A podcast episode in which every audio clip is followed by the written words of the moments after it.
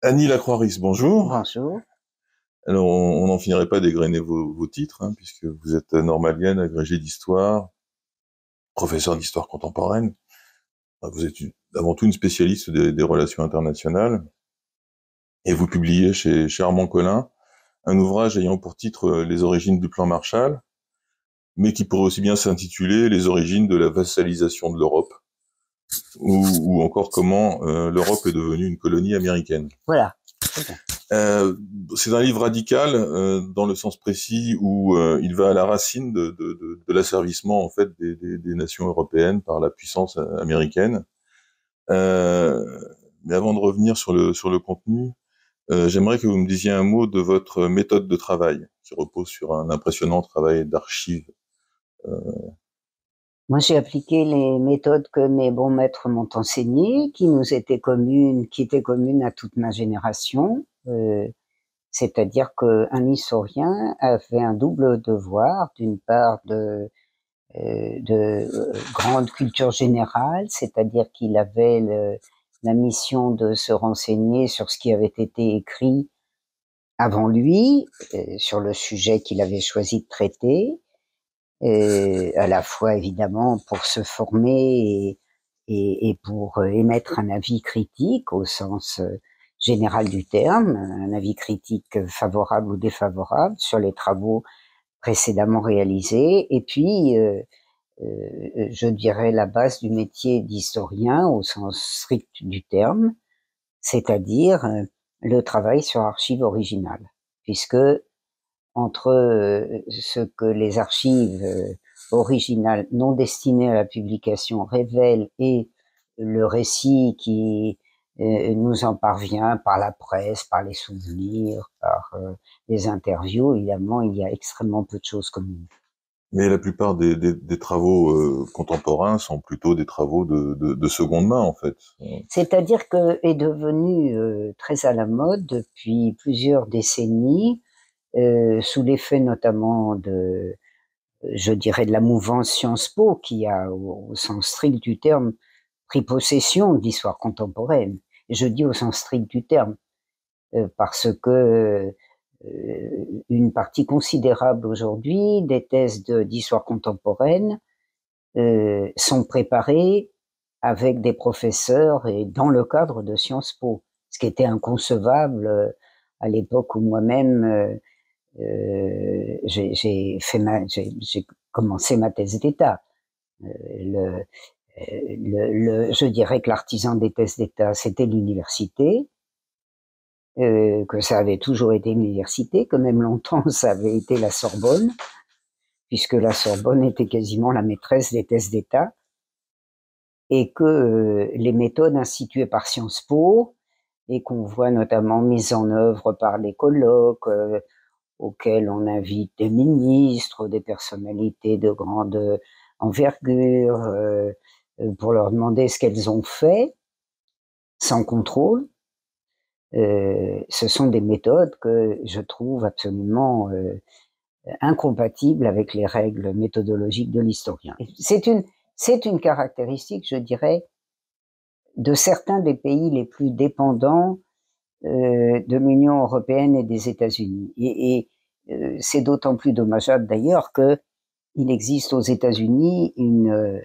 et même dans certains pays d'Europe, une historiographie de très grande qualité et qui respecte euh, encore euh, très largement, parfaitement même, euh, les règles qui m'ont été enseignées. C'est d'autant plus remarquable que c'est valable pour, pour ce qu'on peut appeler l'histoire critique, qu'on a appelé aux États-Unis l'histoire révisionniste, c'est-à-dire l'histoire qui révisait les, euh, les grands thèmes de la guerre froide, avec l'Union soviétique dangereuse euh, euh, qui menaçait l'ensemble de l'Europe de ses griffes, et qui en avait déjà saisi une partie, et puis euh, évidemment qui allait, qui ne rêvait que de s'étendre sur l'autre.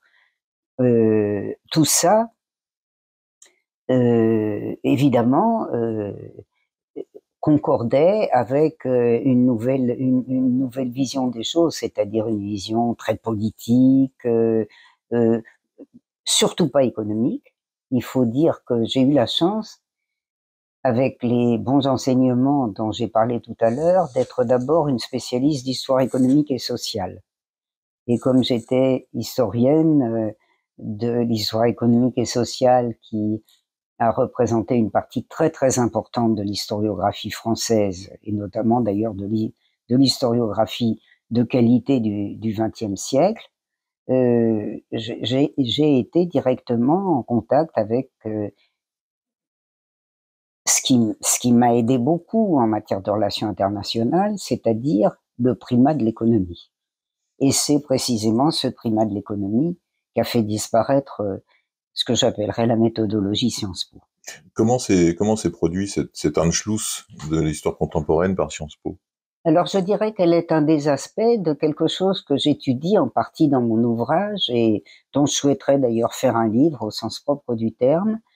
Euh, ça s'est inscrit dans ce que euh, une, une, une, remarquable politiste qui malheureusement a arrêté très vite sa carrière d'historienne, une aristocrate britannique, euh, en plus pleine d'humour, qui s'appelle Frances Saunders, euh, a exposé dans un ouvrage paru en 1999, euh, qui s'appelle, euh, qui, porte deux titres d'ailleurs, parce qu'il y a eu une édition la même année euh, et en Angleterre et en et aux États-Unis.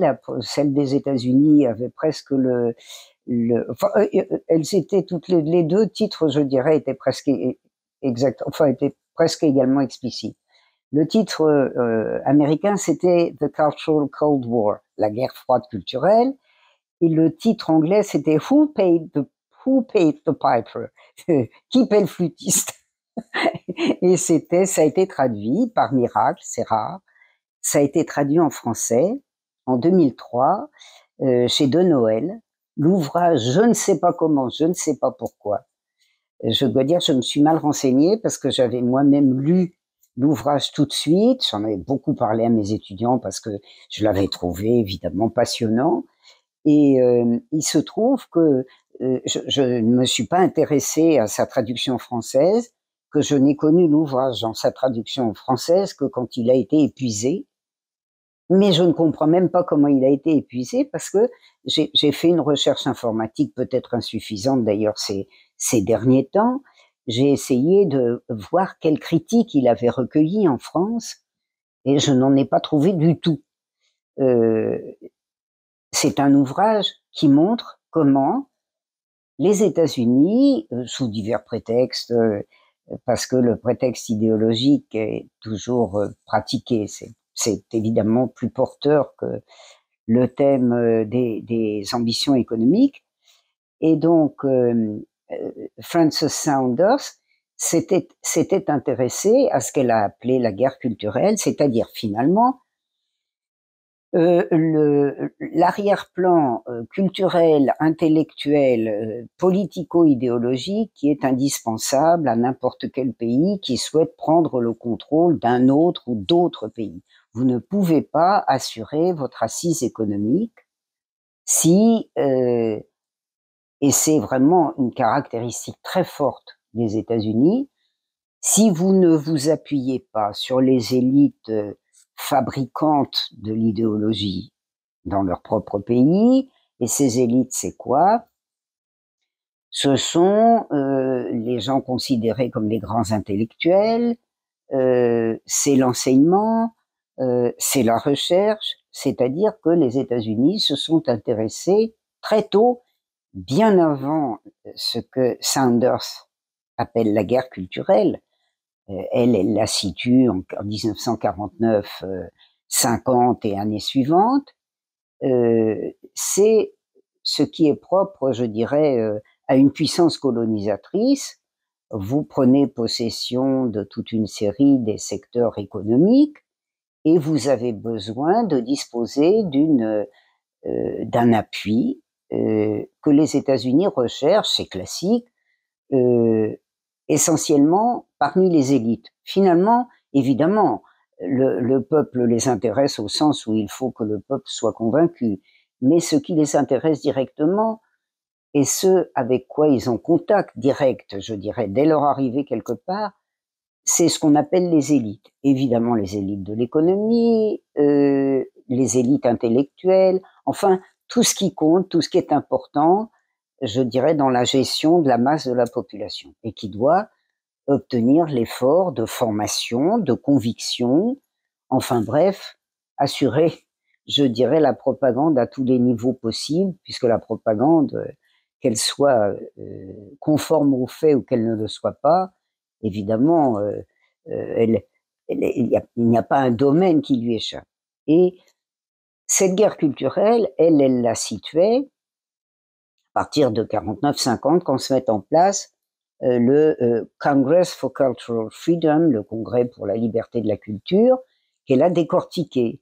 Et comme c'est une dame britannique euh, qui avait beaucoup d'entre-gens, je crois qu'elle appartient à une famille aristocratique britannique, on lui a ouvert non seulement beaucoup de fonds, mais euh, je dirais beaucoup de contacts avec euh, les, les employés de haut rang euh, CIA qui avaient pris leur retraite, et elle a eu contact euh, très approfondi avec toute une série de responsables, euh, tous CIA, euh, de, de, ces, de ces institutions, des, des institutions culturelles. Et ça donne un livre détonnant, d'abord qui est très drôle, parce que évidemment, quand ils sont à la retraite, ils sont comme des militaires, ils disent ce qu'ils n'ont pas dit quand ils n'y étaient pas. Et euh, voilà, elle, elle, montre ce que d'autres ont montré avant elle. Je pense en particulier euh, à un ouvrage que cite d'ailleurs dans, le, dans mon livre euh, d'un universitaire américain qui s'appelle euh, euh, Winks et qui a fait un livre qui s'appelle Cloak and Gown, qui, est un peu à peu près intraduisible en français, c'est-à-dire euh, euh, je dirais l'avance masquée. Hein. C'est celui qui se met sous un masque et, et, et sous une euh, vaste tenue qui dissimule ses formes, c'est-à-dire comment s'est organisée la guerre culturelle euh, qui n'avait pas commencé avec la Deuxième Guerre mondiale, qui avait commencé après la Première Guerre mondiale en ce qui concerne l'Europe. Mais dans la Deuxième Guerre mondiale, Winks montrait quelque chose d'absolument essentiel et que j'évoque là un, petit peu dans l'ouvrage, bien que je parle beaucoup plus de, de l'ouvrage de, euh, de la, la, britannique Saunders, c'est-à-dire comment, dès qu'est constitué en 1941 euh, l'Office of Strategic Services, c'est-à-dire l'ancêtre de la CIA, le service de renseignement utile à l'État américain pour conduire la guerre et préparer la paix. Donc, dès la constitution d'OSS, il montre comment l'université est mobilisée, je dirais euh, la crème de l'université. Les universités de l'Ivy League, de la Ligue du Lierre, parmi lesquels, bien sûr, Princeton, Harvard, Yale, etc. Et comment une série de sociologues, de d'historiens, euh, de spécialistes de sciences humaines sont mobilisés euh, partout dans le monde pour euh, répandre ce, ce que les Américains ont appelé les area studies, les études de zone, chaque zone devant être conquise et contrôlée, devant faire l'objet évidemment d'une préparation euh, intellectuelle et culturelle, avec à l'appui des gens de la plus grande qualité, mais des gens de la plus grande qualité qui étaient bien sûr alignés sur euh, les prescriptions de leur propre État. Et c'est ainsi, a montré Winks, euh, que s'est affirmée la personnalité d'un très, très grand historien qui s'appelle William Langer et qui a fait un ouvrage qui a été, euh, je crois, assez connu, en tout cas dans les milieux spécialisés français, qui s'appelait euh, Vichy Gamble, notre le jeu que nous avons joué à Vichy, et qui était un ouvrage commandé à cet historien de Harvard, pour démontrer pourquoi Roosevelt et tout l'appareil d'État avaient fort bien fait de soutenir Vichy et de combattre De Gaulle. alors c'est un, c'est un bouquin passionnant, j'allais dire fascinant, parce que il met l'accent sur une des qualités de la recherche anglo-saxonne, à la fois un très grand conformisme et euh, une reconnaissance des faits, ce qui, n'est pas le cas des cultures euh, dépendantes ou d'une partie des cultures dépendantes, dont celle de la France.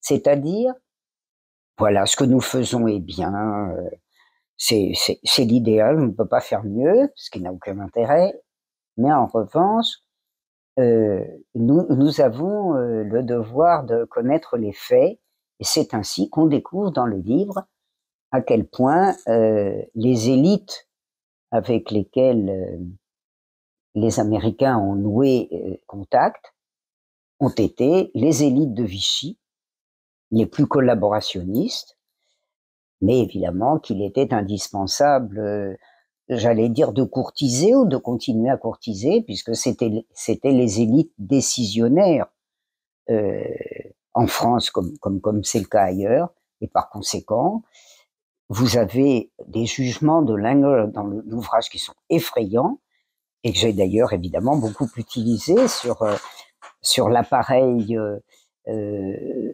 financier et intellectuel ou l'appareil financier français pour montrer comment Langer et les, siens considéraient les élites françaises, c'est-à-dire des élites qui s'étaient appuyées essentiellement sur le Reich à l'époque où le Reich était considéré comme euh, le meilleur instrument pour contrôler les populations, et le Reich étant à partir de 1941, je dis bien 1941 et pas seulement 1943, le Reich étant depuis euh, la, liquidation du Blitzkrieg, c'est-à-dire l'été 41, quand ça se gâte finalement pour l'Allemagne, euh, les élites comprenant très bien, je dis, je dis comprenant très bien dès ce moment-là, et je, cite souvent, y compris dans ce livre, euh, un, jugement catégorique et, et significatif, c'est-à-dire euh, nous avons joué les Allemands, c'est le, c'est le, le, jugement d'un chef militaire français, le général Doyen. Euh, nous avons choisi la carte allemande. Euh, nous avons fait une bêtise, enfin, elle, n'est plus opératoire. Et par conséquent, il nous faut rallier dans les meilleurs délais euh, le vainqueur américain futur, qui a été déjà le principal vainqueur de la Première Guerre mondiale, mais qui sera le vainqueur, toute catégorie de la guerre en cours, il appelle ça la Grande Guerre, de la guerre en cours, et euh, dit-il, euh, il faut compter que pendant plusieurs décades, euh, nous serons obligés d'en passer par toutes les décisions, tous les dictats des Américains. C'est c'est un texte du 16 juillet 1941. Et donc, contrôle d'un côté, contrôle des âmes de l'autre, et vous ne pouvez pas contrôler les âmes d'une population si vous ne contrôlez pas ceux qui fabriquent l'âme de la population, c'est-à-dire les dirigeants euh, vernaculaires de chaque État. Un, un un très bon politologue néerlandais que j'aime beaucoup, qui d'ailleurs, je dirais comme tous ses, comme, comme, comme, tous ses collègues anglo-saxons, n'est pas traduit, parce que chez nous, il y a, il y a un mur anti-traduction, euh, a fait un ouvrage euh, sur les, le, la classe euh, dirigeante atlantique. Enfin, en anglais, puisqu'il n'a pas été traduit et il fait cette analyse.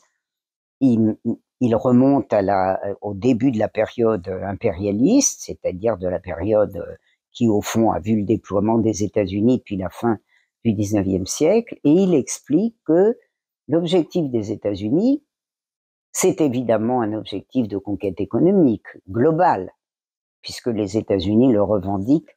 Alors, vous datez, vous datez euh, ce, plan de conquête mondiale à l'année 1890. Est-ce que vous pouvez Des années 1890, c'est-à-dire que les États-Unis émergent la toute puissance en 1890 quand ils deviennent le premier producteur du monde, le premier producteur industriel du monde.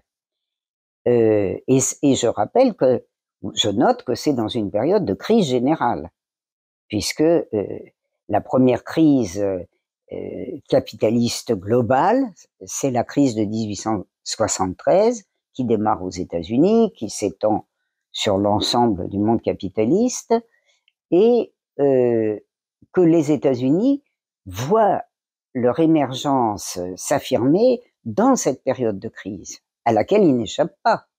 Exactement d'ailleurs comme l'Allemagne, qui voit se déployer euh, son potentiel industriel dans le deuxième, dans le troisième quart du 19e siècle. C'est-à-dire à une époque caractérisée par euh, ce qu'on appelle la phase impérialiste, c'est-à-dire la phase où le capitalisme euh, décidément craque dans, ses frontières, dans les frontières intérieures de chaque pays représenté, a des surplus énormes, des surplus agricoles et des surplus industriels, et on est en, phase de crise. Je rappelle que la première crise du capitalisme, elle dure de 1873 à 1914, c'est la Première Guerre mondiale qui euh, amorce la, la, solution de cette crise. Hein. Et donc, on se trouve avec un pays en développement, mais en phase de crise, caractérisé par une surproduction systémique permanente. Grosso modo, par exemple, la surproduction agricole américaine n'a jamais cessé depuis les années 90, sauf dans les deux guerres mondiales et, les années euh, consécutives.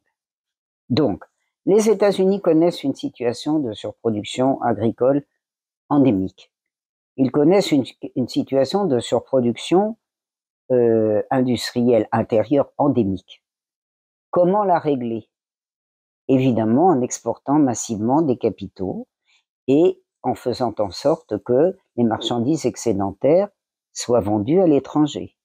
C'est la clé des choses au moment même où, où le, où le, le Royaume-Uni se, se, se, renferme un peu sur lui-même. Ben, C'est-à-dire qu'il ne se renferme pas encore et que d'ailleurs il y a, il y a des, il y a des, des contradictions au Royaume-Uni qu'a a très bien souligné un de mes collègues français qui euh, a fait l'objet euh, d'une espèce de mutisme systématique depuis quelques décennies, qui s'appelle Richard Farnetti et qui a montré euh, dans plusieurs synthèses à quel point euh, en, en Grande-Bretagne, à la fois l'affaiblissement avait profité aux États-Unis et avait été provoqué en partie par les États-Unis et parce que euh, cette Grande-Bretagne était soumise, je dirais, à deux influences contradictoires, celle de la finance, celle du secteur bancaire, du secteur financier, évidemment, je dirais qu'il passe son temps au-delà des frontières et qui peut très bien se porter quand l'industrie du pays s'effondre. C'est le cas d'ailleurs depuis euh, les années 1890. Et l'industrie, qui est une victime permanente, je dirais, depuis les années 1870 de la concurrence internationale, de celle de l'Allemagne, de celle des États-Unis, de celle de tous les pays en émergence, de sorte qu'il y a eu une contradiction très forte en Angleterre et qui a duré très longtemps et qui dure encore et qui est globalement toujours réglée au bénéfice de la finance euh, qui, privilégie ses, qui privilégie ses relations extérieures, notamment avec les États-Unis, alors même que le pays s'effondre. Et il est tout à fait significatif d'ailleurs, mon collègue a fait une, une petite synthèse dans les années, en, 94 je crois, sur la situation du Royaume-Uni et a montré déjà dans les années 90, une situation de colonisation et d'affaiblissement effrayante. Je dois dire d'ailleurs que ça s'est fait en même temps euh, que l'ouvrage d'un haut fonctionnaire français dont à peu près plus personne ne connaît le nom, qui a quand même, si je ne m'abuse, été promu euh, euh, directeur des antennes de télévision, qui, qui, qui s'appelait Jacques Thibault, et qui a fait à peu près au même moment, enfin non, avant même, qui a fait un ouvrage paru en 1979, que, que je regrette d'ailleurs de ne pas avoir lu ou relu. Je, l'avais peut-être lu, mais je l'avais un peu oublié. Euh, je l'ai relu après avoir bouclé mon ouvrage. Euh, ça s'appelle La France colonisée. Et ça donne de la France euh, un, un spectacle pitoyable il y a 40 ans. Et ça commence de manière assez superficielle, c'est normal, il n'avait pas les éléments, et c'est un ouvrage frappé par la conquête des élites intellectuelles, entre autres, hein, et qui montre comment s'est installé en France, on est, je le répète, à la fin des années 70, une espèce d'adhésion généralisée des élites intellectuelles à tout ce qui vient des États-Unis. Eh bien, c'est ça qui a conquis l'université, je dirais, entre les années 60 et aujourd'hui, avec un projet longuement mûri, que j'ai évoqué pour, la Deuxième Guerre mondiale, mais que je pourrais évoquer euh, pour la période antérieure, car en fait, à l'époque de la puissance et de la revendication d'hégémonie, de, de, ce qu'on a appelé la porte ouverte, c'est-à-dire finalement depuis le début du XXe siècle, euh, les États-Unis avaient absolument revendiqué euh, le, contrôle intellectuel et ils ont commencé dans l'entre-deux-guerres via euh, deux fondations. Euh, la fondation Carnegie et la fondation Rockefeller à prendre le contrôle d'un certain nombre de secteurs intellectuels. Je dis bien dans l'entre-deux-guerres euh, y compris en France, y compris via le financement de la recherche euh, à l'Institut, euh, à l'école libre des sciences politiques, prédécesseur direct de l'Institut d'études politiques, et ce qu'on ne connaît ce qu'on ne sait pas, parce que ça n'est pas suffisamment diffusé, que j'ai un peu évoqué là, mais qui mérite un ouvrage particulier, c'est que cette influence s'est exercée par cette école avec un financement de la recherche et que c'est le maître des relations internationales français, Pierre Renouvin, qui a été en France la cible de ces efforts. Et c'est d'ailleurs lui qui a protégé, qui a promu euh, un élève qui n'était pas le sien, mais qui a eu euh, son entier soutien, d'autant plus que ils étaient tous les deux euh, des catholiques fervents, l'un euh, connu, le jeune, c'est-à-dire Jean-Baptiste du Rosel, l'un l'autre clandestin, celui qui avait commencé sa carrière à la Sorbonne en 1920, à la Sorbonne, à l'université, dans l'entre-deux-guerres, je dirais que le cléricalisme n'était pas encore de mise.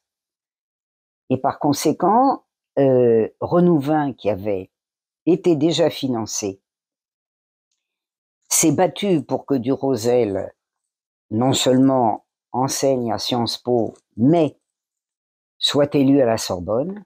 Et on peut dater, en tout cas en histoire contemporaine, le triomphe américain, le triomphe anglo-saxon de la victoire euh, électorale, si je puis dire, de, du Rosel en 1964, qui n'est plus seulement enseignant à Sciences Po et, et dans des universités de, de, moindre, de moindre prestige que la Sorbonne, mais qui devient professeur à la Sorbonne et qui, à partir de 1964, avec le rôle que peut jouer un maître de la Sorbonne et un maître des éditions de la Sorbonne, et qui, à partir de 1964, je dirais, est un élément majeur pour faire triompher les méthodes qui ont été mises en place à l'école libre des sciences politiques, puis directement implantées dans le successeur direct, c'est-à-dire l'Institut d'études politiques.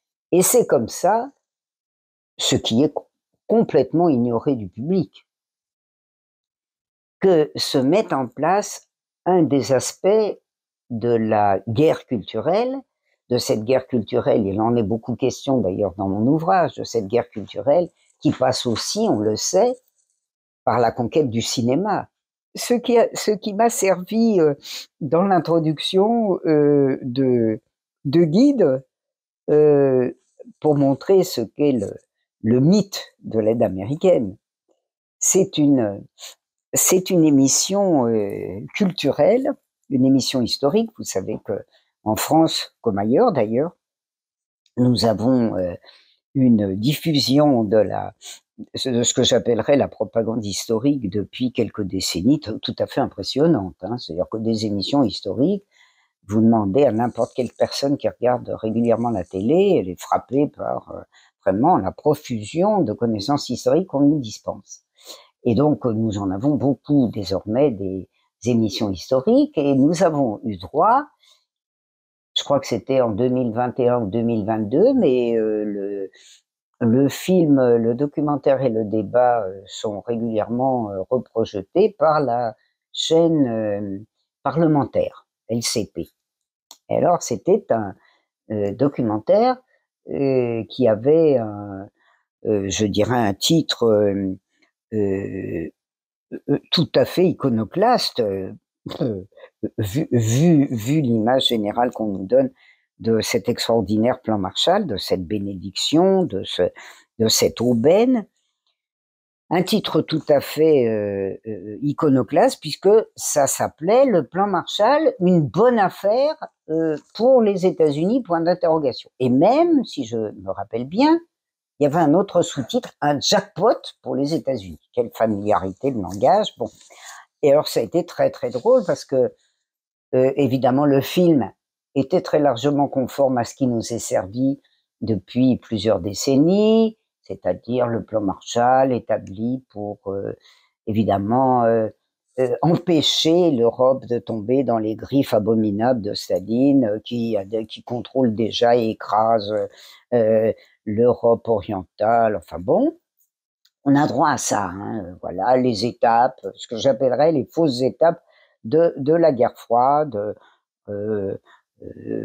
C'est-à-dire le, les grèves, les grèves de 47 ans de France, le, coup de Prague, le fameux coup de Prague, qui est un coup de Prague inversé, puisque ça ne correspond pas du tout à ce qu'on nous raconte. C'est une tentative de la droite pour contrôler le gouvernement et pas une tentative communiste. Enfin bon, on a droit à tout ça. Hein, il y a vraiment un risque. Bon. Mais on a droit surtout à quelque chose de très nouveau sur nos antennes, c'est-à-dire un plan Marshall qui est concocté pour euh, euh, répandre euh, à travers l'Europe ou la partie européenne que contrôlent alors les États-Unis, que contrôlent alors totalement les États-Unis, c'est-à-dire ce qu'on appelle l'Europe occidentale.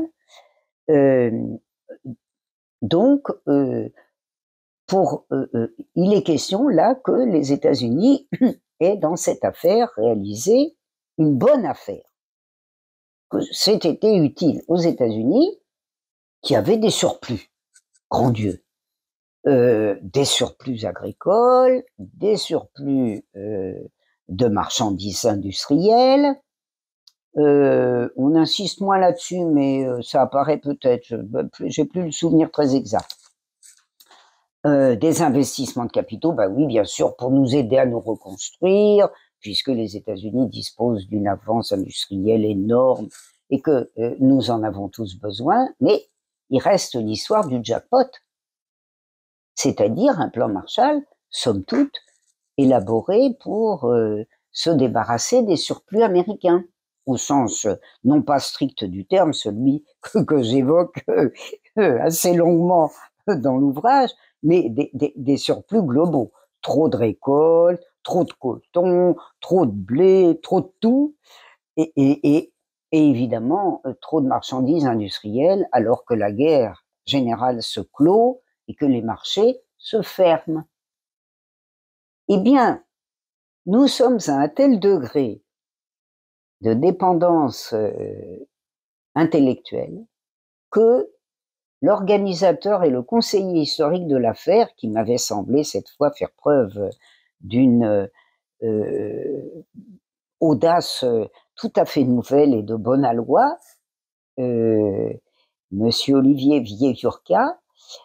s'est fait littéralement prendre à partie par un de mes collègues que je connais fort bien parce que je dirais que il a fait sa thèse un peu après la mienne, euh, qui s'appelle Gérard Bossuat, euh, avec le soutien euh, d'un d'un député euh, centriste connu depuis des décennies, euh, Monsieur Bourlange, je dirais comme député atlantiste à toute épreuve, tous deux lui sont tombés dessus et lui ont reproché en termes très vifs de tromper euh, les téléspectateurs puisque la question ne se posait pas, il y avait identité d'intérêt entre les États-Unis et nous-mêmes et la question de la divergence d'intérêt ne se posait tout simplement pas. De sorte que, harassé par euh, l'assaut, et alors même que se trouvait, euh, j'allais dire, euh, entre, ces, entre ces messieurs assis, un maître de conférence manifestement informé, mais qui n'a pas jugé bon de dire tout ce qu'il savait parce que je pense que je suis été fatal à sa carrière. Donc le maître de conférence s'est vite retiré du débat et le débat s'est terminé avec Monsieur Vieillurca reconnaissant, frappé par les arguments de ses interlocuteurs, que oui, la France avait choisi la voie américaine par appétence pour l'American Way of Life. Eh bien, vous avez une vision, évidemment, qui peut sembler caricaturale à quelqu'un qui a vu des archives, bien sûr, mais vous avez une vision tout à fait exacte de ce qu'est euh, la guerre culturelle réussie, remportée. Comment est-ce que les États-Unis parviennent à une situation de monopole euh, sur une Europe euh, alors, dit-on à reconstruire Il faut se mettre d'accord. C'est vrai que l'Europe occidentale, ou une partie de l'Europe occidentale, a été très affectée par l'occupation allemande, mais quand même, je, le rappelle pour nos, auditeurs ou spectateurs, euh, il est clair que il n'y a pas de commune mesure entre l'affaiblissement de l'Europe occidentale et euh, les ravages de l'Europe orientale. C'est-à-dire que, oui, les populations ont beaucoup souffert, oui, l'Allemagne a énormément pillé, avec l'aval d'ailleurs des classes dirigeantes, qui elles n'y ont rien perdu, mais euh, même, même si il y a beaucoup de destruction, d'abord il y a des destructions. L'Allemagne, la France a été vidée par l'Allemagne, hein, euh, bien que ces classes dirigeantes s'en soient fort bien sorties, comme je l'ai montré notamment dans l'ouvrage industriel et banquier sous occupation. Mais euh, outre que euh, il y a eu beaucoup de pillages, ce sont quand même des pays moins détruits et ce sont des pays dont en fait la reconstruction stricto sensu est faite avant même le plan Marshall et pas sur la base euh, des prêts américains, mais comme je l'ai montré, notamment avec l'exemple du charbon, sur la base de l'effort vernaculaire, de l'effort intérieur. La France récupère sa production de charbon en 47. Donc, il faut bien, il faut bien comprendre que la thèse de l'Europe détruite, c'est évidemment une thèse qu'on peut soutenir concernant l'Europe orientale. C'est une thèse qui ne peut pas être soutenue concernant l'Europe occidentale, sachant, et il faut le dire, je ne dis pas ça par choix idéologique, euh, que une partie, euh, en ce qui concerne les destructions proprement dites, je dis bien les destructions. Celles de la France, par exemple, sont des destructions largement américaines. C'est-à-dire, par exemple, la destruction des ports. Les, bombardements américains qui ont été d'effet nul sur l'appareil de guerre allemand. Je l'ai montré dans un ouvrage euh, sur les élites françaises euh, euh, de, la, collaboration avec l'Allemagne à l'alliance avec les États-Unis, les bombardements américains, outre qu'ils ont fait 75 000 morts en France, hein, ça, ça a été l'épisode le plus sportif et célébré comme tel par la grande presse américaine. On ne le sait pas, on a l'impression qu'il n'y a que l'Allemagne qui a été... Euh, c'est vrai que Paris n'a pas été détruit, alors que Berlin l'a été mais, mais l'appareil industriel allemand a été intact. Tout le monde le reconnaissait, même dans les années 1950. Sauf euh, quelques cas particuliers, très liés d'ailleurs aux intérêts américains euh, en Allemagne occidentale.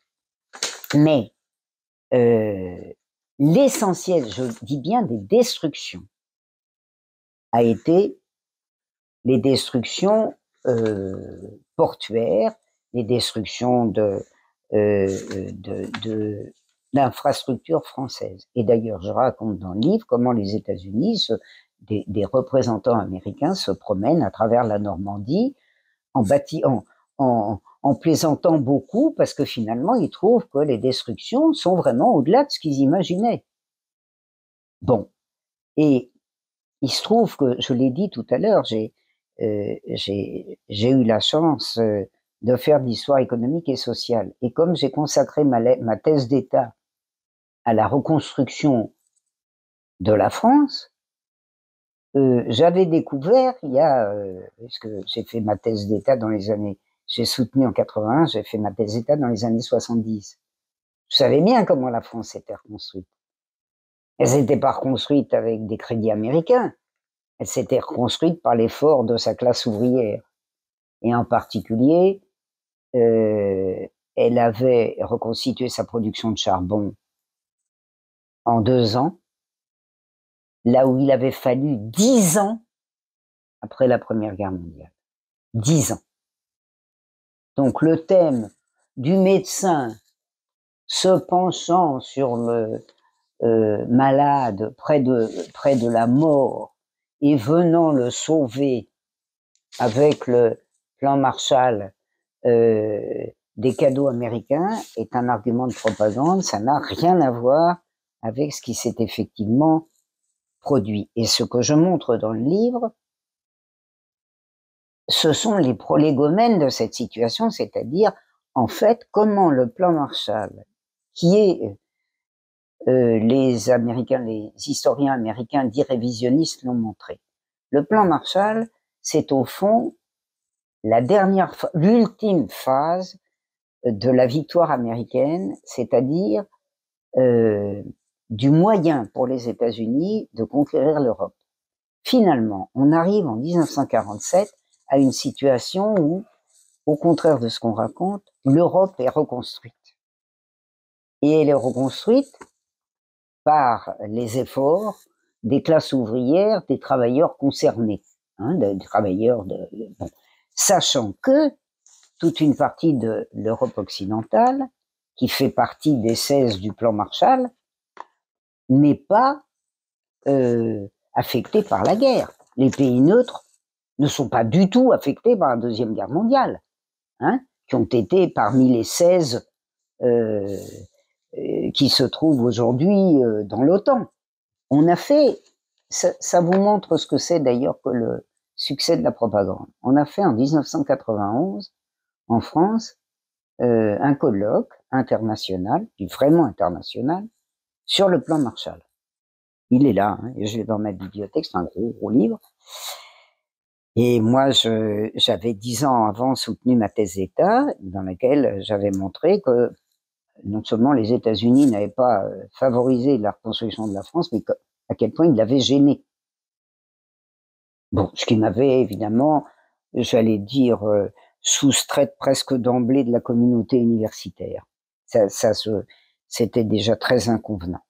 Et puis d'autres comme moi d'ailleurs avaient travaillé. En particulier, euh, une collègue dont le nom m'échappe là, euh, qui doit être professeur aujourd'hui, qui avait fait une étude sur le charbon européen et qui s'était rendu compte que les importations de charbon euh, américain avaient été funestes à l'Europe. Que ça, que ça avait fait fermer les mines et que euh, il avait fallu le plan Marshall et la suite pour obtenir de chacun de ces pays le maintien d'un courant d'importation de charbon américain euh, qui était absolument funeste. Il y a aujourd'hui des, des, des, parallèles saisissants. C'est exactement la même chose pour le gaz aujourd'hui. Les, les, pour le gaz, pour les poulets, euh, pour, euh, pour les surplus agricoles, pour voilà. Donc, les Américains arrivent à nous caser des produits qui sont invendables dans les, dans les conditions normales de concurrence. Mon ouvrage, mon tout, en, tout en promouvant la, mon ouvrage montre. J'ai choisi quelques cas types parce que je ne pouvais pas faire défiler le bottin, il est déjà très gros. Mais je montre par exemple le cas du coton, qui est invendable en 1945. Absolument invendable. Il est hors de prix. Il est de moindre qualité que certains autres cotons. Il se heurte à la concurrence euh, euh, des textiles, à l'époque, des textiles artificiels. ils euh, vont relayer les, les, les textiles synthétiques et par conséquent, la situation du coton est en 1944-1945, je le dis bien, insurmontable.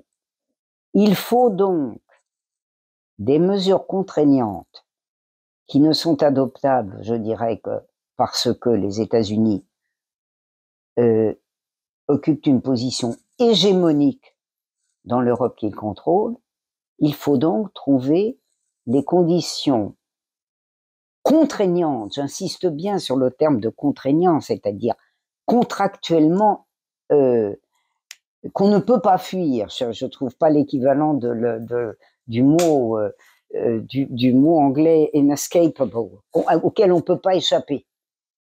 Et ces clauses contraignantes, c'est quoi? C'est Bretton Woods. C'est-à-dire un programme. Alors, je l'ai beaucoup plus travaillé d'ailleurs dans un, euh, dans un, un, gros article qui va paraître, qui est plus spécifiquement tourné vers le cas britannique. Là, j'ai étudié le cas britannique, j'ai évidemment surtout étudié le cas français. Eh bien, euh, il se trouve que le, le, les clauses de Bretton Woods, essentiellement deux clauses, hein, les clauses de Bretton Woods, elles sont prêtes à la virgule près, parce que Bretton Woods, c'est une décision américaine, c'est pas une discussion anglo-américaine.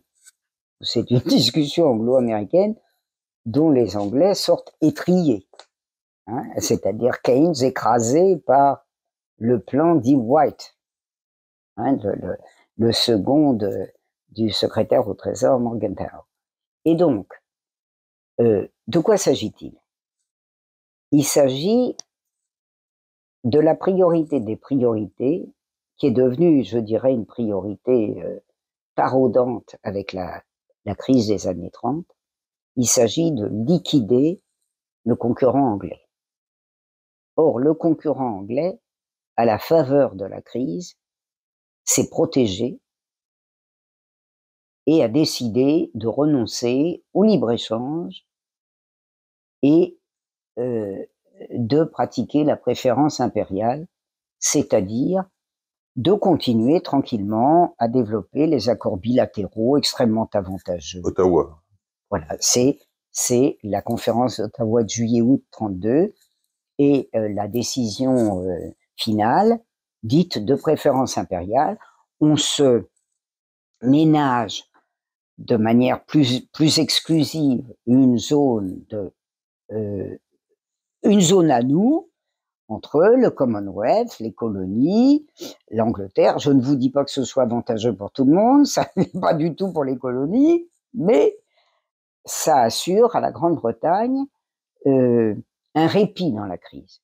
Et d'ailleurs, la crise anglaise est beaucoup moins sévère que la crise allemande euh, et la crise euh, américaine, sachant d'ailleurs que les Anglais ont connu la catastrophe dans les années 20. Bon. Et euh, sur, sur cette base des années 30, les Anglais récupèrent un peu les jours roses, c'est-à-dire que leur effondrement des années 30 est moindre, sachant qu'il y a eu une très très forte déperdition dans les années 20. Leur commerce extérieur souffre beaucoup moins. Ils se détournent en partie du commerce extérieur américain. Et ça se termine en 39 avec le tiers du commerce mondial et une zone sterling qui est encore solide entre la Grande-Bretagne, euh, son empire au sens strict et au sens large du terme. Bref, euh, l'Angleterre a un petit peu euh, repris forme. Je ne parle pas de sa population, hein. je parle de, des dirigeants de son économie. Et ben c'est ça qui va devenir euh, impossible avec, je dirais d'ailleurs, une très forte responsabilité des pays européens et notamment des vainqueurs de la Première Guerre mondiale ou des vainqueurs apparents de la Première Guerre mondiale. C'est-à-dire que la France et l'Angleterre, comme d'autres d'ailleurs, mais c'était les principaux bénéficiaires théoriques de la victoire de 1918. La France et l'Angleterre euh, ont considéré, pour toute une série de raisons, économiques et politiques, qu'il était bon, ma foi, de faire comme si l'Allemagne euh, n'allait pas redéclencher la guerre de revanche. Hein? Il, savait parfaitement. J'ai consacré deux livres à le montrer. Et puis, euh, l'un des deux est vraiment très gros. Il va d'ailleurs euh, il va d'ailleurs faire l'objet d'une réédition en poche, ça s'appelle Le choix de la défaite. Donc, euh, on, a, eu euh, pendant cette période un triomphe de ce qu'on appelle l'apaisement.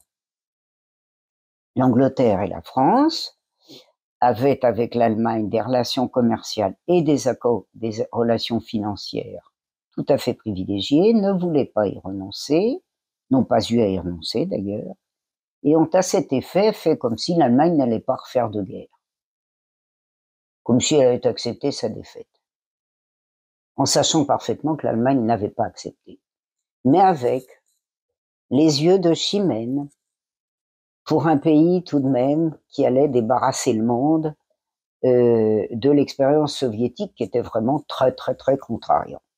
Et il faut le dire, j'y insiste, pas du tout exclusivement pour des raisons idéologiques, hein, parce que évidemment le bolchevisme c'est très fâcheux, mais parce que euh, les pays concernés, vainqueurs et vaincus d'ailleurs, avaient beaucoup profité de la phase antérieure de la Russie et que l'expérience bolchevique leur avait euh, largement supprimé les avantages acquis. Ils contrôlaient toute l'industrie moderne de la Russie. Ce sont des choses qu'on ne fait pas. Et par conséquent, après avoir tenté dans les années 20 de faire disparaître les soviets de la Terre, euh, euh comme euh, il n'y était pas parvenu, comptait beaucoup sur l'Allemagne. Vous voyez, il y a une double dimension tout de même dans, la, dans les bontés à l'égard de l'Allemagne. Mais c'est que euh, ça a fait que la fourmi, quand la bise fut venue, s'est trouvée fort, comment que le, je dis une bêtise, la cigale s'est trouvée fort dépourvue quand la bise fut venue, c'est-à-dire quand l'Allemagne a quand même décidé de la faire la guerre.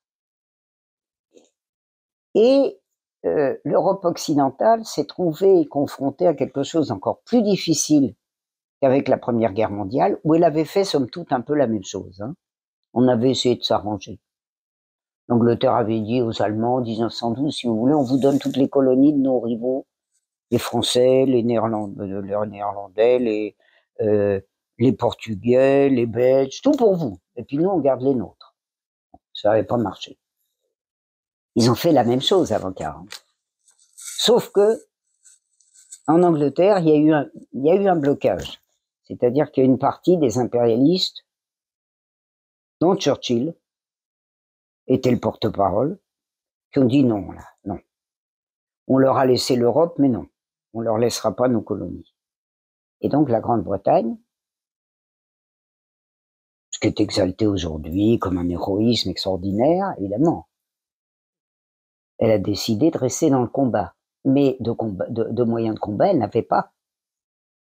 Donc elle s'est mise, l'apaisement, l'a mise entièrement à la merci des États-Unis, sachant que l'entre-deux-guerres. Et Churchill mange son chapeau en 41. Absolument. Churchill mange son chapeau, qui est, qui est, je dirais, le symbole de l'impérialisme anglais. Churchill une partie très importante de toutes ces affectations étatiques nombreuses depuis 1908, c'est la garde de l'Empire. Donc, comme vous dites, il mange son chapeau. Est-ce que vous pensez qu'avec le, le, le, phénomène de, des BRICS actuellement, euh, on revient plus, plus vers des accords ah, bilatéraux? Est-ce que, que, la dollarisation de l'économie mondiale moi, ce qui et finalement le globalisme comme perspective intellectuelle est en train, sont en train, ah, sont à l'agonie. C'est, c'est ce qui me frappe, c'est que après 80 ans de verrouillage, euh, c'est Bretton Woods qui est en cause. Bretton Woods, qui, je vous le rappelle, alors j'ai oublié, je crois, de regarder, euh, ou alors je l'ai pas noté, combien Bretton Woods faisait de, monde, de, de pages d'archives dans le monde. Mais ces dernières années, on nous disait encore, vive un nouveau Bretton Woods. Bon, mais Bretton Woods, c'est la catastrophe caractérisée pour l'ensemble de ce qui n'est pas les États-Unis. Donc, tout le monde y va à reculons. Les premiers à y aller à reculons, c'est les Anglais. L'entrée en dépendance coloniale de, ah ben, de l'ensemble de la planète. C'est-à-dire, dollar international. C'est, mais, mais, ça pose un problème, cette première mesure contraignante. Si on peut plus user euh, de deux monnaies quand on est en échange, s'il faut toujours échanger du dollar pour faire du commerce international, on fait comment pour gagner des dollars quand on n'est pas un pays dollar? Eh ben on peut pas. Pourquoi? Parce que les États-Unis sont entourés d'un mur tarifaire. Qu'est-ce qui les intéresse? Avoir des matières premières à bas prix. Ça, pas de taxe là-dessus. Et les matières premières à bas prix, tout le monde l'a tout de suite aux oreilles ou à la tête. C'est quoi à l'époque? C'est essentiellement les colonies. Et qui les, les possède, ces colonies? Évidemment, pas les États-Unis, qui, ne disposent que d'une partie. Hein Ça veut dire que ces pays dépendants peuvent vendre les produits de leur colonie, qui sont d'ailleurs des produits à bas prix, parce qu'ils sont vendeurs de matières premières. Et puis ce qui serait le mieux, c'est qu'ils ne contrôlent plus ces matières premières. Et ça, ça veut dire quoi? Ça veut dire une des revendications, un des points de la charte de l'Atlantique, le fameux point selon lequel les populations euh, euh, qui ont été euh, spoliées et forcés euh, vont pouvoir s'exprimer librement, c'est-à-dire la libération des colonies. Ah, bah vous me direz tout de même, voilà quelque chose à l'acquis d'une nation anticolonialiste. Le problème est que la nation anticolonialiste elle-même dispose d'une arrière-cour euh, qu'elle a conquise de haute lutte euh, au, prix très lourd pour les populations, de la conquête de la Californie euh, à celle de l'ensemble de l'Amérique latine, hein, et l'arrière-cour, c'est au fond ce qui est promis au monde, l'arrière-cour. C'est-à-dire, euh, nous, on veut vos matières premières à bas prix, quelle est la, solution la plus avantageuse? Ben, C'est qu'il n'y ait plus de colonies. Donc, les États-Unis passe pour puissance anticoloniale, euh, méthodes qui n'ont jamais, qui jamais pratiqué, euh, je dirais, à l'égard de ceux qu'ils colonisent. Mais voyez, ça, ça fait des États-Unis un pays anticolonial. Ça veut dire quoi? Ça veut dire que Bretton Woods, ça signifie la mort des colonies. Ce qui a déjà été acté par les Britanniques avec l'acceptation officielle en février 1942 de ce qu'on appelle le pré-bail. Bon, c'est développé dans le livre, j'y renvoie. Donc ça, ça c'est un, c'est un premier point. Euh, les États-Unis ne seront plus, auront la liberté totale euh, de commerce, facilitée bien entendu par la liquidation des empires. De la charte de l'Atlantique à Bretton Woods, on est dans la même logique. Donc, monnaie internationale. Bien. Monnaie internationale, comment on fait tout? Alors, monnaie internationale pour payer évidemment aussi des produits américains en surplus. Mais comment on va faire pour les acheter Se procurer des dollars puisqu'on peut rien vendre, sauf les matières premières euh, à bas prix de l'empire? Ben, on va emprunter. C'est-à-dire que ce... Oui, parce qu'il y a aussi une interdiction d'exportation de produits similaires. Voilà, là, c'est l'horreur parce que ça, ça se fait dès 41. Ça, ça, a d'ailleurs, ça a d'ailleurs provoqué en, en Angleterre des débats épiques. Mais les débats épiques, euh, c'est toujours, c'est les guerres picrocolines. Hein. Les débats épiques euh, en Angleterre ont toujours fini dans une tasse d'eau. Je dirais dans tous les parlements européens. C'est-à-dire que quand je dis débat épique, quand, le Parlement britannique a été informé, mal d'ailleurs, de, de l'acceptation par Eden en septembre 41 de l'exportation, non pas de produits américains, mais de tout produit semblable à ceux importés des États-Unis. Comme la Grande-Bretagne importait tout et n'importe quoi, tout le commerce extérieur de la Grande-Bretagne était bloqué. Donc il y a eu des séances épiques aux communes, qui sont terminées exactement comme la séance du prêt du 6 décembre 1945, hein, euh, un ouragan qui s'est terminé en pipi C'est-à-dire que, oui, la Grande-Bretagne a accepté de voir ligoter son commerce extérieur. Et que les États-Unis ont conquis les zones britanniques pendant la guerre, par exemple. Alors, comment ils ont fait?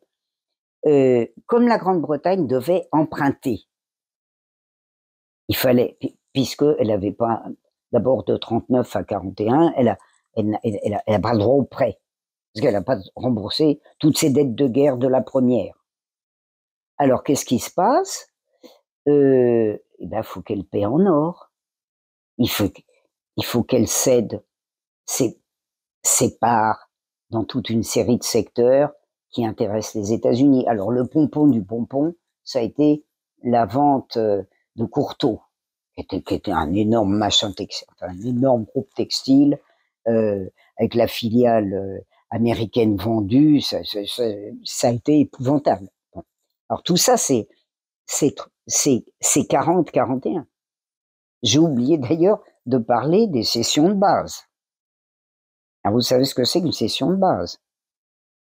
La Grande-Bretagne, si j'ose dire, avait le choix entre céder à vie ou céder à bail de 99 ans. Elle a quand même préféré céder à bail de 99 ans. Je signale que le bail va être à échéance en 2030, en, en 2000, bah 2039, bientôt. Hein.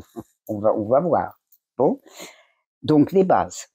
Les premières bases sont cédées en 40-41. Les bases extérieures, pas seulement les bases aux États-Unis, en Angleterre, euh, en Écosse. Dans l'Empire, ça commence. Euh, et puis, comme on peut pas, comme on ne pourra pas rembourser les États-Unis en dollars, qu'est-ce qu'il faut faire? Il faut emprunter des dollars. Donc, se crée avec les pratiques de la guerre conforté, confirmé, rendu obligatoire par Bretton Woods, se confirme ce qui va caractériser tout l'après-guerre, c'est-à-dire les emprunts. Et les emprunts à très à haut taux d'intérêt, jusqu'à 3%, ce qui est fort à l'époque. Mais les emprunts, ils sont liés. ils sont liés à quoi? Ils sont liés à l'achat de produits américains, qui sont tous concurrents des produits des pays européens.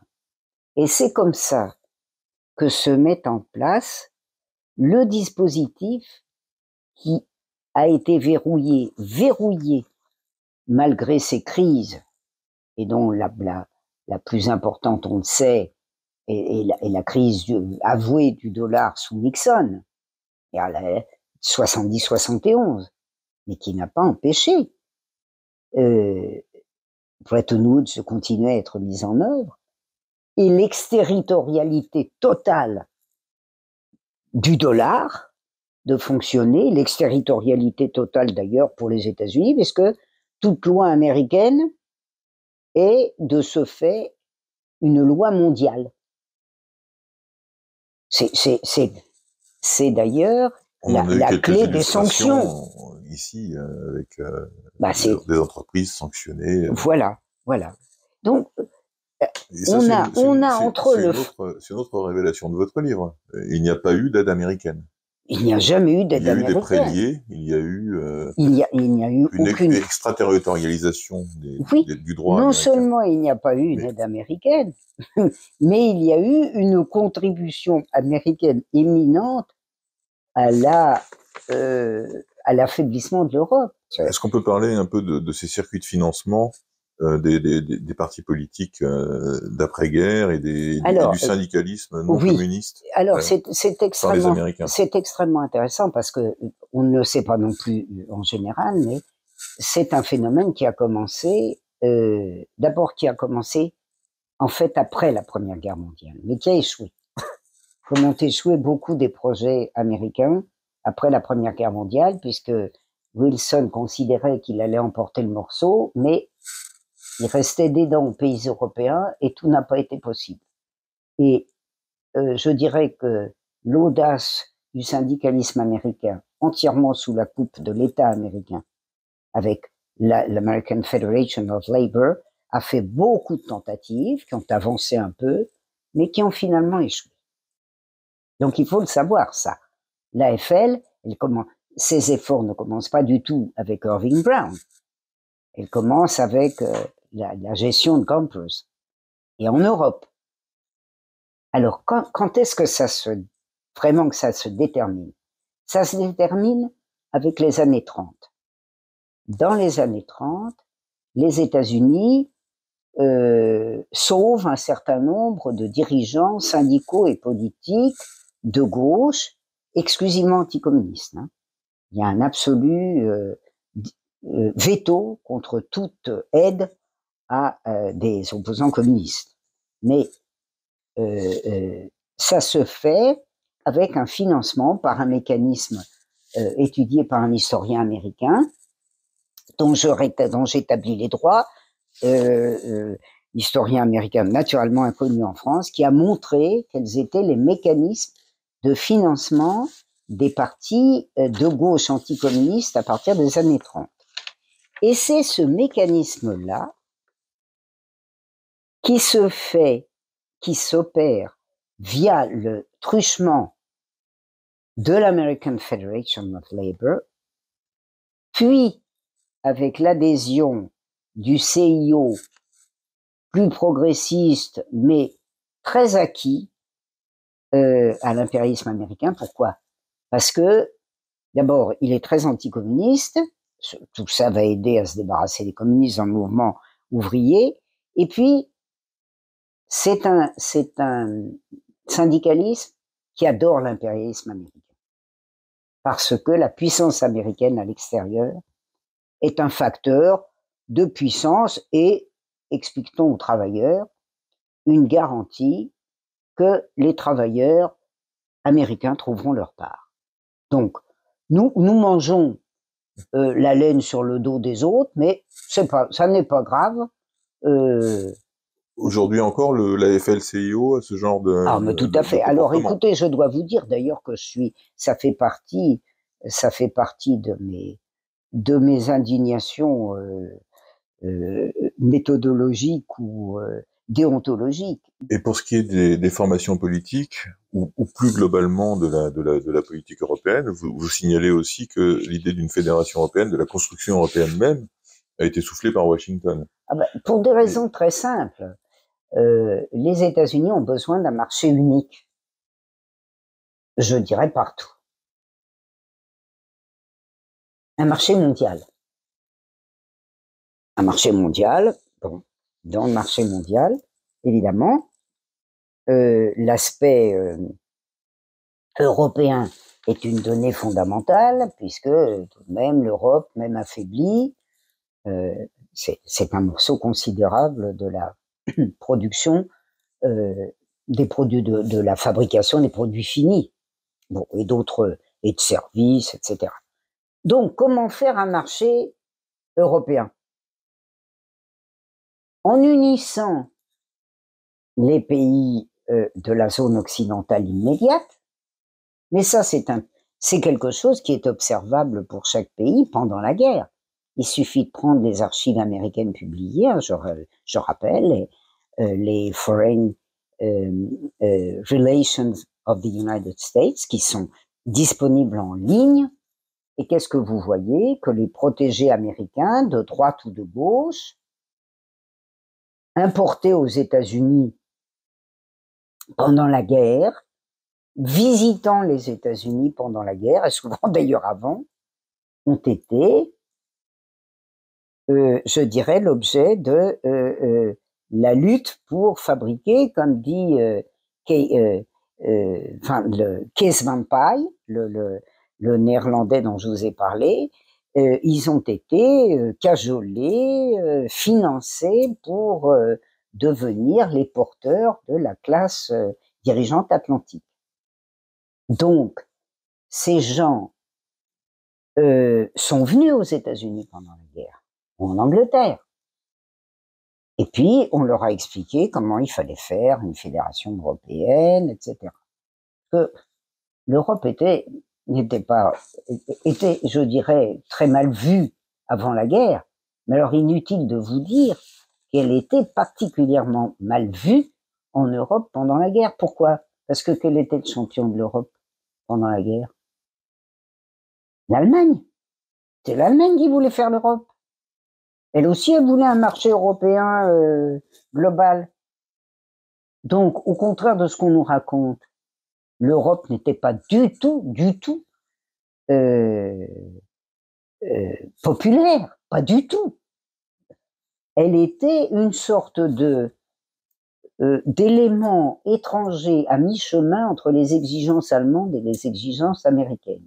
Eh ben, demandez Imaginez quelle, fraction de la population était favorable à ça en 44-45. En revanche, les élites dirigeantes qui s'étaient pliées au programme allemand d'Europe et qui s'étaient tout à fait adaptées à ce que je vous ai dit tout à l'heure pour les Français, c'est-à-dire, bon, les Allemands sont dans les choux, il va falloir se reconvertir, euh, et, et, et, ça, et, ça, dès 41 Ah, dès 41. Je, vais vous dire même, ce que j'étudie dans l'ouvrage euh, euh, Les élites françaises de la collaboration avec l'Allemagne et l'alliance avec les États-Unis, en fait, les prémices en sont largement perceptibles à partir de l'été 40. Quand? Pourquoi été 40 Parce que les Européens, et notamment les Français, comprennent très bien que il va pas se passer du tout ce qu'elles ont espéré pendant les années 30. Ce qu'elles ont espéré pendant les années 30, ce qui les arrangeait bien, vu qu'il était absolument impossible d'avoir des relations avec les États-Unis euh, insupportables sur le plan économique, elles en avaient quand même, hein, mais bon, voilà, euh, elles étaient très montées. Ce qu'elles ont espéré, ce qu'elles ont cru à un moment, c'est que les États-Unis était prêt à laisser l'Europe à l'Allemagne. les États-Unis mangeraient l'URSS. Ça, personne n'y était arrivé, donc, euh, hein, euh, quand même. Comme disaient les armateurs suédois en 1937 au moment de l'affaire Tukhachevski, oh, bah alors, si les Allemands euh, veulent nous débarrasser des Soviets, y compris en, barbotant l'Ukraine, on peut accepter, c'est le prix à payer. Je, c'est les archives hein, que j'ai exploité dans le choix de la défaite. Donc, ils se sont dit, ils en laisseront bien un, bout pour les autres. Mais c'est que dès 1940, 41, s'est dessiné ben, euh, euh, l'appétit américain, euh, non, n'excluant pas l'Europe et même intégrant l'Europe, ce qui voulait dire que c'était pas l'Allemagne qui l'aurait. Et à partir du moment comme le montre très bien la lettre de doyen dont je vous ai parlé, la lettre du 16 juillet 1941, qui est une lettre à Pétain. À partir du moment où il est clair que les Allemands vont perdre la guerre, parce que si la résistance effrayante des soviétiques se prolonge deux mois, ils sont déjà très mal. Si elle se prolonge trois, mois, ils sont vaincus. C'est quand même ce qui, ce qui se dit à l'été 41 à partir de ce moment, tout le monde comprend que l'appétit américain n'est pas du tout limité au, monde moins l'Europe. Et qu'est-ce qui se passe? Eh bien, les élites, évidemment, se rallient aux Américains, elles deviennent aussi, aussi pro-américaines qu'elles ont été pro-allemandes, avec des transitions. Oui, mais alors, les élites françaises ont, ont largement collaboré. Jusqu'en 44. Ils ont signé des accords qui sont que Bloombands, qui sont strictement insignables. Oui, ils le disaient d'ailleurs eux-mêmes. quelle garantie ont-ils pu obtenir du gouvernement euh, américain pour, pour, pour prix de leur trahison en fait? Pour Pour prix de leur trahison, qu'est-ce que quelle, quelle garantie Je ne sais pas ce qu'ils la trahison de, de, de l'intérêt national. Je veux dire. Ah ben voilà, mais comme, comme, comme avait très très bien montré euh, euh, le, le, haut fonctionnaire dont je vous ai parlé, qui n'est pas du tout un haut fonctionnaire euh, subversif, euh, pro-communiste, pas du tout, il est anticommuniste, il est gaulliste. bon, ça lui fait évidemment un point commun, je dirais, euh, avec les communistes, puisque ni les, ni, ni les gaullistes, ni De Gaulle, ni les communistes n'aiment la tutelle américaine. vous aimez bien De Gaulle, en fait. Oui, j'adore De Gaulle parce que De Gaulle est un personnage euh, que, que, que, je n'aime pas beaucoup, que je n'aime même pas du tout par beaucoup d'aspects, mais De Gaulle, et Kees Van Pijl l'a montré, De Gaulle est le seul homme politique occidental, le seul, hein, il n'y en a eu qu'un, qui, avec les faibles moyens, très faibles, dont il disposait, ils sont d'autant plus faibles que De Gaulle ne dispose d'aucune maîtrise sur le plan économique. Et il le sait. Donc, d'autant, c'est quelqu'un qui a joué un rôle d'autant plus méritoire que il a été le seul à être capable, même quand ça n'était pas suivi d'effet, de dire non. Et quelquefois, ça a été tout de même un peu suivi d'effet. Pourquoi De Gaulle nomme-t-il Monet un caniche américain euh, Je dirais, je euh, dirais que au plan? Je dirais que euh, parce que le plan est présenté comme une espèce de euh, de sucre d'orge qui séduit les Américains. Personne n'y croit. Bon, euh, mais euh, voilà, c'est pour montrer que la France se reconstruit. Ça les arrange tellement les Américains que la France se reconstruise. Alors, ce que ce que montre cette, je dirais, cette concession gigantesque de la part de De Gaulle, ça, ça signifie simplement que De Gaulle est impuissant sur le plan économique, absolument impuissant. Alors une dernière question donc sur les accords Bloomberg. Euh, donc il est question bien sûr d'effacer le cinéma national, comme les Américains veulent effacer tous les cinémas nationaux. Oui, absolument. Euh, dans leur zone d'influence. Est-ce que, est-ce que selon vous, il s'agit euh, à ce, à ce moment-là, hein, est-ce qu'il s'agit euh, exclusivement de business ou est-ce que déjà il y a une, une dimension de guerre cognitive euh, qui, qui ah est ben, Il y a les deux. Il y a la guerre culturelle qu'on a évoquée. Mmh. Le cinéma en fait partie. C'est-à-dire que c'est conçu déjà comme une guerre Ah, culturelle. Absolument. D'ailleurs, d'ailleurs, le- un- une des vedettes américaines de mon ouvrage, euh, c'est le, euh, c'est le chef du, du cinéma américain, c'est-à-dire Eric Johnston, qui le dit explicitement. hein. Il dit, euh, euh, euh, nous, c'est la conquête de la liberté, c'est c'est le triomphe de la démocratie, voilà. C'est mais comme, comme l'a montré un historien américain, Jarvis, c'est les, le- euh, les, achats suivent les images. Les États-Unis ont, réalisé une partie de leur conquête commerciale via l'image, pas seulement après euh, euh, les accords Bloomberg ou tous les accords qui ont été conclus à partir de 45, parce qu'il y a eu une masse tout le cinéma européen a été anéanti, presque anéanti. Comme disait Johnston, et puis alors, formidable, ces accords, on va même pas, euh, on va pouvoir fourguer euh, tous- les nanars. euh, euh, c'est même extraordinaire ce texte. Il dit, ben, on, on- on va, on va pouvoir euh, évacuer euh, tous les tous les films amortis depuis je ne sais combien de temps. Mais ce qui est le plus intéressant, alors que ces accords sont une catastrophe, mais que, somme toute, on l'a su pendant longtemps. Et on l'a su à cause de l'extrême résistance du, cinéma euh, français, qui était, il faut bien le dire, qui était, qui était un fief de la CGT, des unitaires de la CGT, qui s'est battu. C'est vraiment un secteur qui s'est battu comme un lion. Mais ce qu'on ne sait pas, c'est que finalement, l'accord sur le cinéma est presque un accord mineur des accords Bloomberg. Parce qu'il est monstrueux. Puis en plus, celui-là, on le connaît. On a le texte du, du 27 mai, redaté après du lendemain. On l'a. Vous le lisez, vous comprenez tout de suite. Donc les gens en parlent, mais ils l'ont pas lu. Bon, là, je leur ai donné un peu de lecture. Mais euh, surtout, c'est ce que j'ai appelé le millefeuille.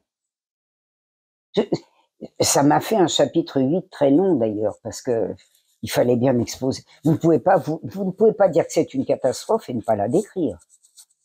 Donc j'avais obligation, et c'était compliqué, parce que c'est un, je dirais que c'est un des accords les plus malhonnêtes que j'ai jamais vu dans ma vie de plus de 50 ans de recherche. C'est-à-dire que c'est un accord de règlement des dettes de guerre, pas du tout un accord de, d'ét- de- d'amorce de reconstruction, c'est un accord de règlement des dettes de guerre, mis à la seule décision des États-Unis. C'est, eux qui fixent le montant. Avec, comme vous dites, beaucoup, de clauses secrètes. Voilà. Et des clauses secrètes qui annulent ou qui modifient certaines des clauses officielles. Alors, il y a ça. C'est-à-dire le gros du millefeuille. hein. L'accord de règlement des dettes de guerre. Ça, c'est gros, gros du millefeuille. Mais le gros du millefeuille, personne ne le connaît s'il n'est pas allé aux archives. Pa- pa- Parce que c'est bourré de clauses secrètes. Bon. Alors, elles sont pas publiées. Et puis, il y a tous les accords annexes. C'est-à-dire conclus à la même époque, l'accord euh, aéronautique. Alors là, c'est tout le monde comprend. Ben, je l'ai quand même un peu décrit, mais je veux dire, il il, il, il est pas sorti des placards euh, avant 70, 1970. C'est vous dire ce qu'il y avait dedans. Bon, j'ai donné quelques clauses. Les accords sur les bases.